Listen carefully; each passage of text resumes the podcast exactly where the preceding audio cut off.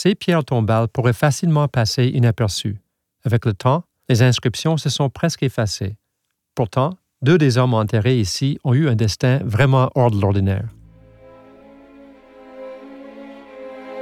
Joseph Benjamin Frobisher, 1782 à 1821, était un marchand de fourrure, fils d'un des fondateurs de la célèbre Compagnie du Nord-Ouest.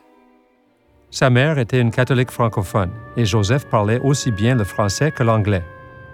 Tout jeune, il est envoyé en Angleterre pour y recevoir la meilleure éducation possible.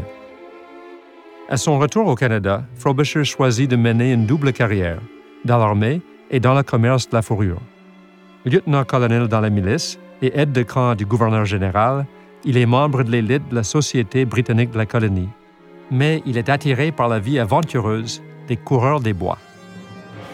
C'est ainsi qu'il sera mêlé à des événements dramatiques dans l'ouest du pays, où il prend part à la guerre personnelle que se livrent la Compagnie de la baie d'Hudson et la Compagnie du Nord-Ouest pour le contrôle du commerce des fourrures.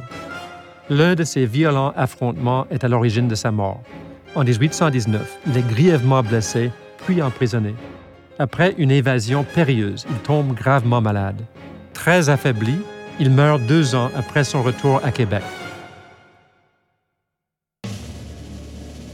John Coffin était un loyaliste. Peu après son arrivée au Canada, il joua un rôle héroïque dans la défense de Québec contre les révolutionnaires américains qui assiégèrent la ville en 1775.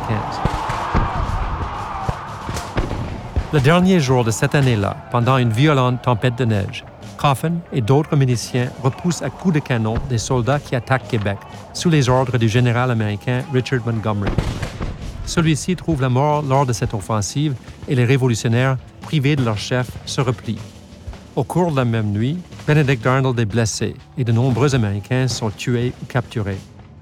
Les forces américaines poursuivront le siège pendant tout le reste de l'hiver, mais elles battront en retraite à l'arrivée des renforts britanniques.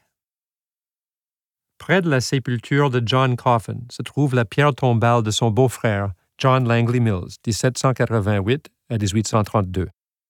Aumônier des forces britanniques et célébrant de l'office du soir à la cathédrale Holy Trinity, Mills a joué un rôle majeur dans l'établissement des services d'éducation protestants dans la province. En regardant dans la direction du mur est du cimetière, on remarque à peine une petite pierre tombale érigée en mémoire d'un personnage beaucoup plus important que les quelques initiales gravées ne le laissent supposer. Allons voir de plus près.